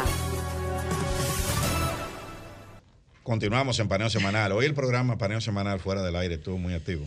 Eh, hacemos en la pausa comercial. Hay muchas historias gracias, Chef bonita. Bueno, seguimos en Paneo Semanal. Eh, había una pregunta que se quedó en el, en el aire. En el, en el, en el, tapete, no, en el tapete. en el, aire, vamos a responder. no, en el aire estamos nosotros. Y la pregunta está en el tapete. Entonces, háblame de, la, de, de cómo ha sido la receptividad de los diferentes actores oficiales, eh, privados, y en sentido general, para porque nosotros tenemos una cultura, hablamos mucho de transparencia, pero no nos gusta mucho eh, como... Transparencia eh, para eh, el otro. Sí, transparencia de lo de él, pero lo mío no. Entonces, entonces- ¿Y cómo entonces, estaba el sector? Eh, que si había unión en el sector o había... No, y, y ese cambio de cultura, cómo ha operado, o sea, como un sector que era hermético, como, como se dijo hace unos, eh, unos minutos. Es menos hermético. Es menos hermético, o sea, Porque- háblame de eso. Lo, lo que Hay- pasa es, déjame hacer un preámbulo, lo que pasa es que al no haber un sector especializado, eh, los actores privados y públicos pues no tenían la, la invitación regular de que alguien quisiera saber algo específico, no solamente la noticia de algo que pasó y que te cogieron en cámara y te preguntaron qué opinas de esto, sino sea, háblame del todo. Entonces, cuando HPLO nace, es normal, como todo eh, eh, producto, pues tiene que, tiene que plantarse, tiene que hacer cosas que la gente entienda que de verdad merece respeto. Que no Porque nos igual- conocían, Idalia. Claro, eso. es normal. Tú me invitas O a sea, tu casa, no me yo conoces. digo, me invitan o al programa. ¿Quién es esta mujer? ¿A- ¿A qué viene a hablar? ¿Hasta qué punto ella es profesional con el trabajo que va a realizar? Los en base a- cuestionamientos son naturales. Claro. No, y también ahí, ahí se abre un pequeño paréntesis, Elena, y, ¿quién y hay una parte en la que no coordino del todo contigo. Yo diría que muchos nos conocen y saben el trabajo que hacemos, y eso ha, ha sido una facilidad para que nos abran la- las puertas. Sí, pero como Hay un sector un poco más cerrado, que es el de hidrocarburos, eh, que ya es, no es tan abierto, pero la energía sí ya hay, una, hay un trabajo que viene de la mano de varios años como profesionales que ya conocen lo que hacemos. Ahora bien, en la parte de hidrocarburos es donde Idalia nos conecta a esas personas, a esas fuentes. Y creo que algo que, que nos ayudaba a romper con esa, esa cerradura, ese temor de dar información, es que hemos demostrado que estamos aquí como un proyecto que busca aportar al desarrollo de un sector. Una de las cosas que nos ha cerrado muchas puertas a muchos periodistas es que a veces buscamos información, pero no la buscamos para aportar en el mejoramiento, sino para atacar. Entonces, esa actitud de atacar nos ha llevado a que muchas personas teman con la información que van a dar porque no saben si, si le van a dar el uso correcto. E incluso muchos suelen malinterpretar la información que le está dando una fuente. Entonces, ¿qué hacemos aquí? Hemos demostrado que trabajamos con rigor, que trabajamos con responsabilidad, que somos personas que nos hemos preparado para qué? Para llevarte a ti una información Y que hay solvencia de técnica. valor y que cuando yo te pregunte tú puedas eh, certificar que tú estás hablando con alguien que conoce el tema. Y eso, perdona si es que te interrumpa, es generar, en otras palabras, es un producto eh, que no, no busca ni lastimar ni beneficiar. Es decir, aquí lo que se lleva es a visibilizar, que es muy es. diferente. Eh, todos sabemos que a través de la publicidad se pueden lograr muchas Claro. cosas. Todos sabemos que hay enemigos del sector. Aquí lo que queremos es visibilizar oportunidades, desafíos. Y los actores de diferentes escenarios han dado cuenta que es un producto integral y que maneja la información como debe ser. Así es. Entonces creo que eh, en estas tres ediciones, en estos 12 meses que, que ya tenemos, pues nos hemos ganado ese espacio, pero con trabajo, con el trabajo que se han visto en estas tres ediciones y, y que vienen muchas más cosas. Y es un sector o dos sectores con muchos desafíos, muchísimos, pero avanzando, nosotros somos mundial, un vehículo no solo aquí, a nivel mundial. a nivel mundial y por lo que está pasando eh, en la economía, en la globoeconomía. Pero nosotros somos un vehículo que apostamos a estos sectores, pero entendiendo que hay falencias, que hay conflictos y que hay nuevas necesidades. Y hay interés. Y también, y intereses, también comunicarlo de la mejor forma, porque a veces no es que sepamos que haya conflicto, porque todos los sectores Sí, tienen debilidades y cosas que Es que el fortalecer. pero cuando tú lo conflicto haces, es parte natural, de, eh, o sea, por eh, supuesto. de la, De la economía. No, no, de la vida. Sí. O sea, las plantas compiten, los animales compiten, los seres humanos compiten. las soluciones. Por supuesto. no, no solo eso eso, es también eh, natural. es la parte de que cuando yo tengo un conflicto y tú me presentas posibles soluciones, desde un análisis que tú puedes hacer como alguien que conoce el sector o que ya ha investigado una investigación previa, eso también me arroja luz a mí, porque hay muchos entrevistados que nosotros le hemos también aportado información de valor sobre cómo ese sector a nivel mundial, a nivel local, o sea, esta parte también hace que las, que las fuentes valoren un poco más el contenido, porque no es que nos vamos solamente a lo que Dala me dijo, Elena me dijo o usted me dice, es que vamos a los datos. Vamos a buscar qué dice. Por ejemplo, vamos a la energía. Vamos a analizar el sector energético desde el 98 hasta esta fecha, a ver qué ha pasado para poder entender el comportamiento, ver qué nos trajo aquí. Vamos a hablar de combustible, pero vamos a ver cuánto combustible exportaba RD en el 1980 y vamos a traer esa historia desde ese tiempo hasta aquí para que la gente entienda cómo ha ido manejándose ese sector. Entonces, ¿Cómo, cómo ha evolucionado? esta parte agrega mucho valor al contenido porque no solamente trabajamos en base a lo que me dice una persona, sino que vamos a, a, los datos para ver si lo que esa persona me dice está de acorde a lo que realmente está pasando. Y que cada eh, protagonista y, y, y, portada tiene una razón de ser y eso siempre viene de, de la cabeza y el análisis y el olfato la, de, de Esa es la pregunta. Sí, ustedes, sí. Tienen, ustedes tienen ya tres ediciones, cuál de las tres más valiosas. Y yo voy a hablar porque la portada dice mucho de personajes que uno no lo escucha concediendo entrevistas. Y ustedes han logrado que esas personas le den entrevistas. En, el primer, en la primera edición tenemos a Rolando González Bunster, para los que están en ese sector, una persona súper importante en el tema de las energías renovables, pero que tiene muchísimo tiempo y nadie lo ha visto en los medios hablando, siendo protagonista. Sin embargo, ustedes lo tienen aquí como protagonista del primer, de la primera edición. En la segunda está otra viga que uno no la oye, es. que es Manuel Corripio. Uh -huh. Yo nunca había oído a Manuel Corripio en una entrevista uh -huh. y lo vi aquí. Y en un medio que no sea de los medio, de él tampoco. Exacto, que un medio que, que no sea de los, todos los medios tiene que medio. tiene. Y entonces tenemos la tercera entrevista que es James Wallace Brewster, que es el antiguo embajador, el embajador James Wallace Brewster, que fue embajador y que tiene mucho que ver, aprendí en la lectura Exacto, que tiene mucho que ver. Nadie con lo él. relacionaba con el tema, o sea, eh, sí. eh, de la energía. Pero, de porque su pero figura, aquí, esa era importante. Exacto. Pero aquí eh, está bien explicado, está así bien que lean la revista. Entonces, no ¿cómo nada. organizan ustedes a los protagonistas de Porque parece ser que la revista se organiza en torno a un protagonista, ponen un protagonista. Uh -huh. ¿Cómo se organiza ese contenido eh, de tanta calidad que ustedes tienen? Bueno, empezando, nosotros hacemos un petit comité editorial y cada eh, periodista expone qué quiere, de qué quiere hablar.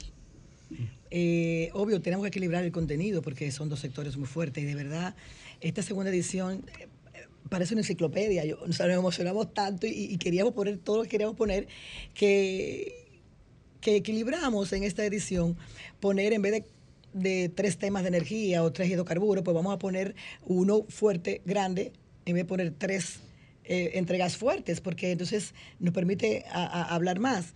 Eh, en esta edición, como en todas, el protagonista siempre es una sorpresa, pero es una sorpresa hasta para mí.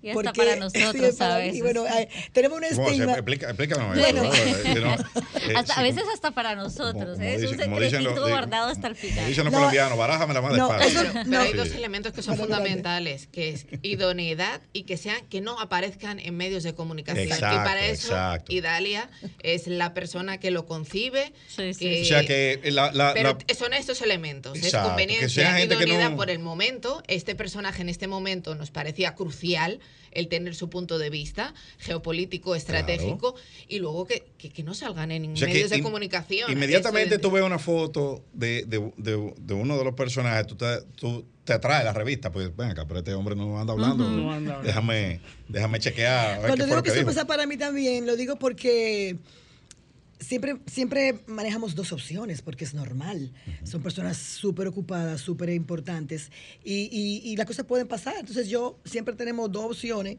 eh, y, y, bueno, al final digo, bueno, se, nos vamos con esta por lo que más convenga en el momento. Y para nosotros, el, el que esté aquí tiene que decir, eh, para mí, en, en, mi persona, es la única entrega donde aparezco que soy la responsable de, de la revista, que es el protagonista. Tiene que ser la persona que diga algo que las personas deban de saber de los sectores y que les aporte.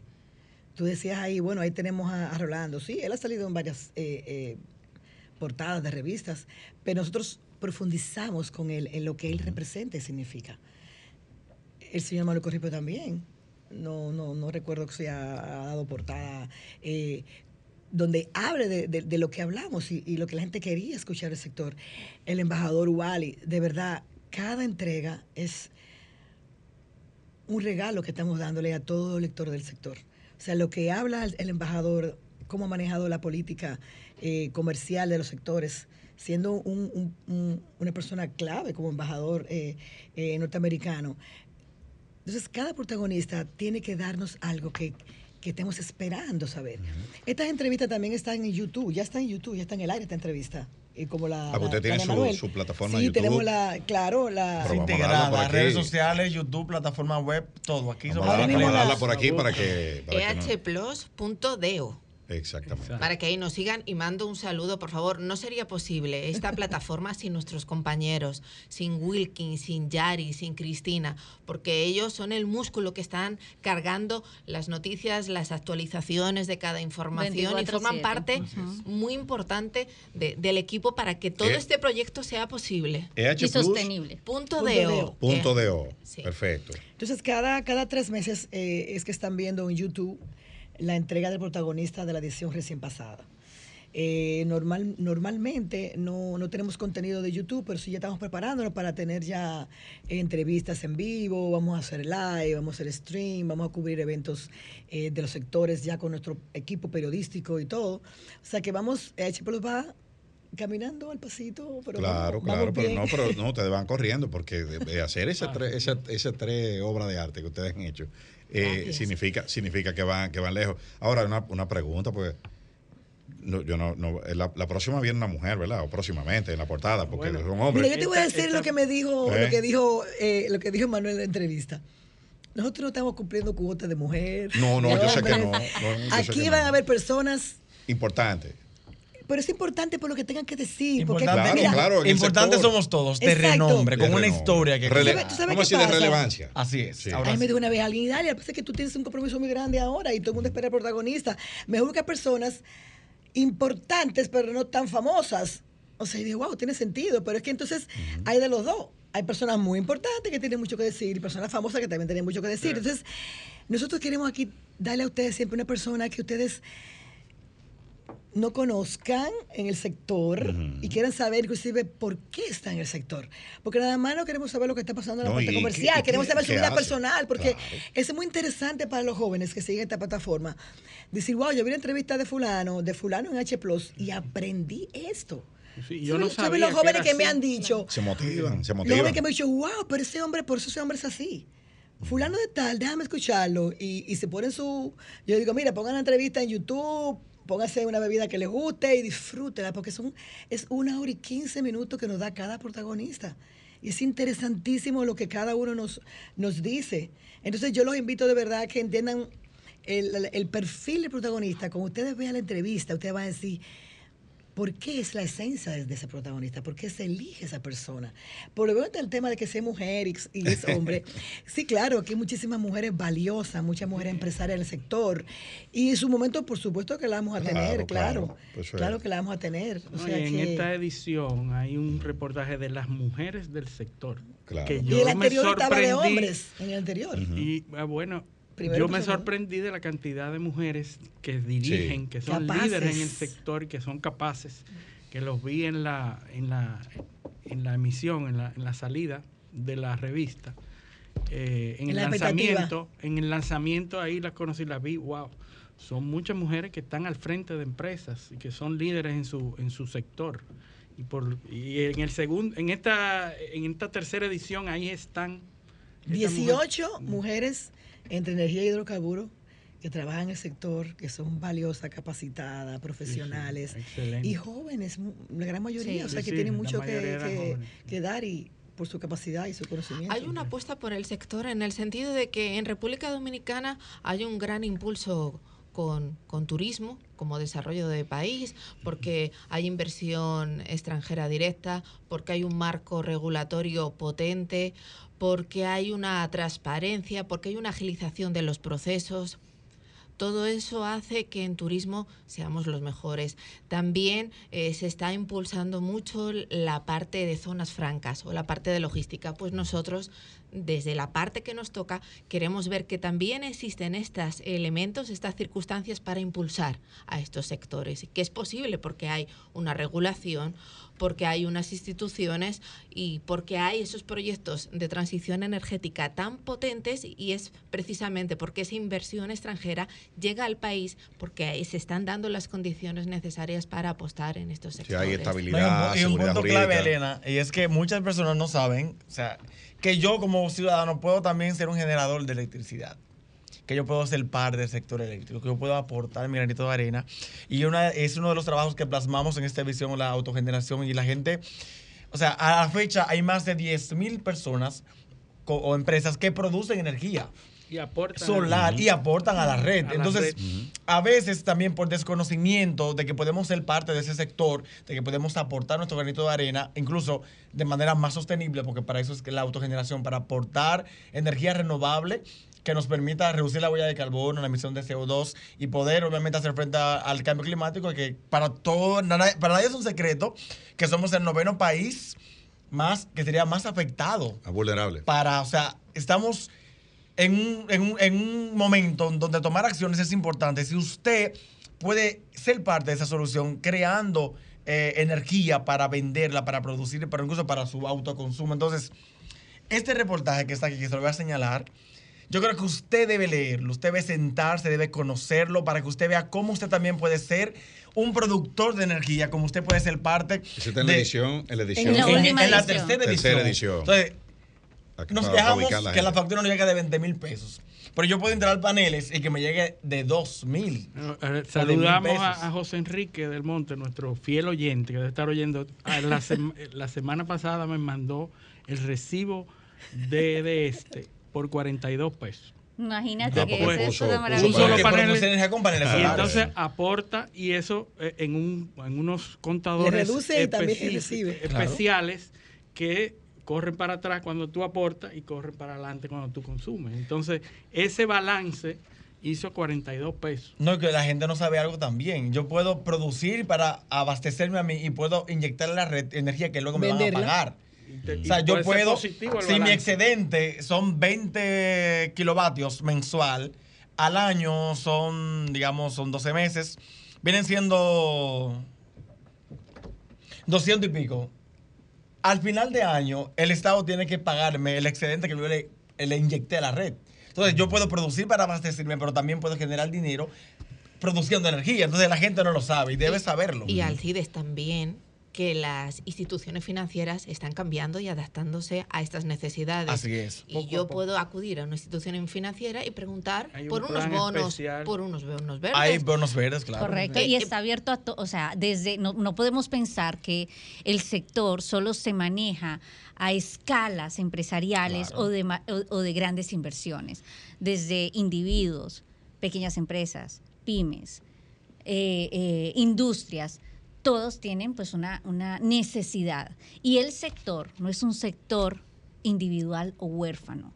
Realmente la energía, los hidrocarburos, es coyuntural a todos los sectores del país. Claro, Turismo, es, imposible eh, desarrollar cualquier eh, cosa Y entonces, es, si lo vemos como la columna vertebral, en parte, de nuestra economía, pues entonces hay que conocerlo, hay que cuidarlo y hay que impulsarlo y exigirle también. Nosotros venimos realmente a, querer que al final entiendan que H Plus viene de la mano para, para aportar. Que en algún momento cuando se habla de H Plus en el país, por muchos años, entiendan que es la plataforma donde han aprendido algo, donde han conocido algo, donde han interferido con algo. Eso es lo que queremos lograr, hacer un medio especializado, solo ahí vamos a hablar de energía, hidrocarburos, economía, política relacionada al sector y todo lo que involucre el, local e internacional los sectores. como tú quieres saber qué está pasando, qué puede pasar, qué hay, tú vayas a IH Plus. Vamos a hablar No solo hay, perdón, quiero sumarle algo ahí que no mencionamos ahorita. Es importante que el país sepa que hemos hecho tan buen trabajo y, estamos llegando a, niveles tan importantes dentro de, como medio especializado, que somos el primer medio que fue invitado de manera formal a la Semana de Energía en Panamá. O sea, es la primera vez que un medio de República Dominicana, un periodista de República Dominicana, es invitado a cubrir un evento tan importante. Y esto, esto demuestra que realmente como, como, como proyecto estamos llegando. El, posicionamiento. Tenemos, o sea, se está valorando incluso de forma internacional. Estamos dando a conocer a nivel internacional lo que como país estamos haciendo. O sea, estamos sirviendo para marcar un precedente a nivel internacional y que nos, al momento de hablar de países que tienen buena producción de energía, que son, que tienen capacidad, realmente esto genera inversión también para nosotros, que digan, en República Dominicana hay un potencial tremendo que yo como inversionista puedo aprovechar. Entonces, estamos también como revista aportando a que el país sea visibilizado en otros, en, el entorno internacional como un posible mercado, un buen nicho para cualquier inversionista internacional poder invertir y hacer DRD la potencia energética de Latinoamérica y del Caribe. Lo, que dice eh, eh, esta, esta, portada, justamente, esta entrevista, él habla de todo eso, de las inversiones que está trayendo él al país, lo que ha hablado con el presidente Abinader, las alianzas público-privada, los beneficios. En esta entrevista van a ver el sector de una manera internacional y local, lo que está pasando aquí, según su punto de vista, y lo que están haciendo a nivel internacional. ¿Cómo, obtiene, mm, cómo obtienen nuestros oyentes esta revista? ¿Cómo la pueden adquirir? ¿Qué pueden hacer para tenerla? Ya tenemos muchísima gente que debe estar loco por ir a comprarla y, a tenerla. Mire, la edición está cerrada eh, eh, en, la, en la página de suscripción hasta que pasen los tres meses. A mí no me importa nada decirlo, porque de verdad yo quiero que la gente conozca el producto. Yo después de tres meses nosotros la abrimos para que todo el mundo pueda verla. Pero en esos tres meses que pasan, estos productos se van presentando como entregas periodísticas también. ¿Cómo la obtienen física? La tienen en la farmacia Carol, en las estaciones de servicio. Y que es una manera de apoyar el, esfuerzo. Exacto, porque hay gente que la quiere ver, hay gente que, es ortodoxa todavía y que quiere verla, que quiere subrayar y que. anóteme ahí, que yo todavía. Exacto. Y que le estamos dando lo mejor, ¿eh? Le estamos dando un producto. Te suscribes por la página de hpro.do, te suscribes como con todo lo que pide ahí y la obtienes en tu casa. Bueno, yo quiero agradecerles a ustedes el haber estado aquí hoy, decirles que eh, este programa. Aquí la, aquí la gente que viene, yo lo pongo a decir como MacArthur. me voy, pero vuelvo. Así, que, están cordialmente invitados. Tienen el espacio abierto cuando, a venir cuando, eh, cuando tengan. y un gran espacio, ¿eh? Y excelente personas que nos han Y nos hemos sentido como en casa, ¿eh? Que uno sentirse a gusto, poder hablar con tranquilidad, hablar con calma por lo menos como dice el CIDE, un gran espacio, cabemos todos.